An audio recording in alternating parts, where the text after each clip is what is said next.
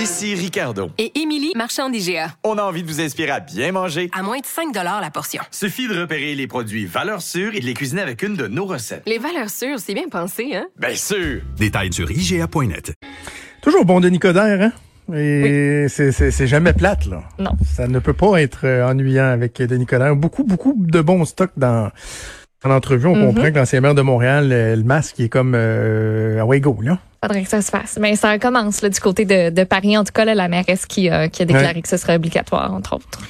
Voilà. Ah, on a quelques minutes devant nous avant d'aller rejoindre euh, Luc La Liberté. Il y a un texte très intéressant qui a été euh, diffusé ce matin sur le, le site de TVA Nouvelles, sur le journal, Mhm. euh, concernant les déductions d'impôts et le Ouais. télétravail.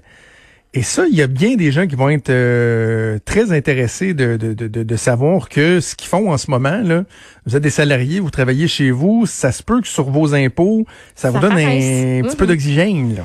Oui, parce qu'il y en a, il a beaucoup. Là. En fait, c'est la majorité des gens qui travaillent à partir de la maison depuis le 13 mars dernier. Et veut, veut pas, ben pour plusieurs, ça représente des coûts qu'on n'a pas à défrayer habituellement. Et il y a certains de ces frais-là qui vont être déductibles de vos impôts en 2020. Pour le moment, les gouvernements n'ont pas annoncé de changement ou de nouvelles mesures particulières pour les salariés qui sont en télétravail parce qu'on s'entend que là, il y en a pas mal plus qu'il y en avait avant. Donc, il faut se fier aux mesures existantes. Il n'y a rien qui dit, par exemple, que ça pourrait pas changer qu'on pourrait pas adapter certaines affaires pour que ça, ça, ça convienne mieux à la situation actuelle. Et première affaire, avant toute chose, il va falloir faire signer des formulaires pour par votre employeur au fédéral et au provincial pour avoir accès finalement euh, à vos retours vous allez pouvoir euh, déduire des frais de bureau si votre espace de travail il est occupé plus de 50 du temps pour gagner un revenu d'emploi, ce qui est pas mal le cas présentement. On est pas mal Ouais. 100 du temps à maison euh, pour la plupart et euh, ben ça cette mesure là c'est un peu comme pour les travailleurs autonomes.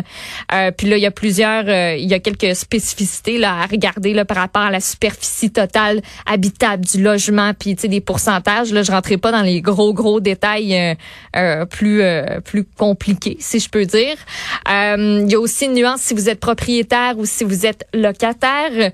Euh, il y a des fournitures de bureaux, c'est niaiseux là, mais tu sais tout ce qui est euh, crayon, euh, embarquer tout ça. S'il a fallu que vous vous grayiez un bureau par exemple, j'imagine que ça ça peut en faire partie parce que c'est pas tout le monde qui est euh, qui est équipé à la maison avec un, bon bureau, une bonne chaise, tout l'équipement qu'il faut, à part, des fois un portable pour euh, pour pouvoir faire le travail à partir de la maison.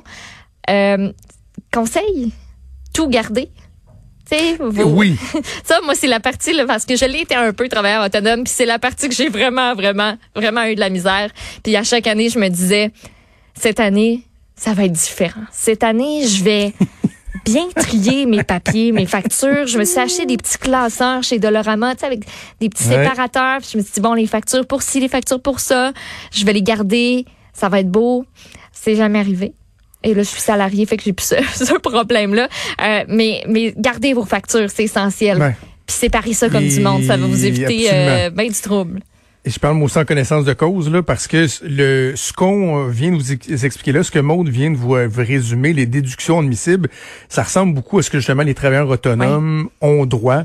Euh, moi, ayant mon bureau ici, ayant un statut de pigiste, ben, euh, il est, euh, le d'année en année, tu répètes un peu le- la même mécanique, mais tu prends les mesures de ton bureau par rapport à la superficie de la maison, euh, le compte, euh, le compte d'hydro, Ah oui, l'internet, et là, tu as des portions de ça qui peuvent Mhm. Exact, qui peuvent être déductibles d'impôts.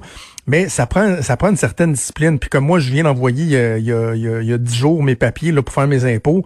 Et à chaque année, je me dis, et c'est ça le problème, c'est que on envoie nos papiers pour nos impôts au moment où l'année suivante est bien entamée, OK? Oui. Fait que t'as pas le rappel en janvier comme c'est là que tu commences à faire tes affaires comme faut. T'aurais envie de dire, hey là, je vais restarter mon année du bon pied, mais elle est déjà Non, commencé elle est déjà l'année.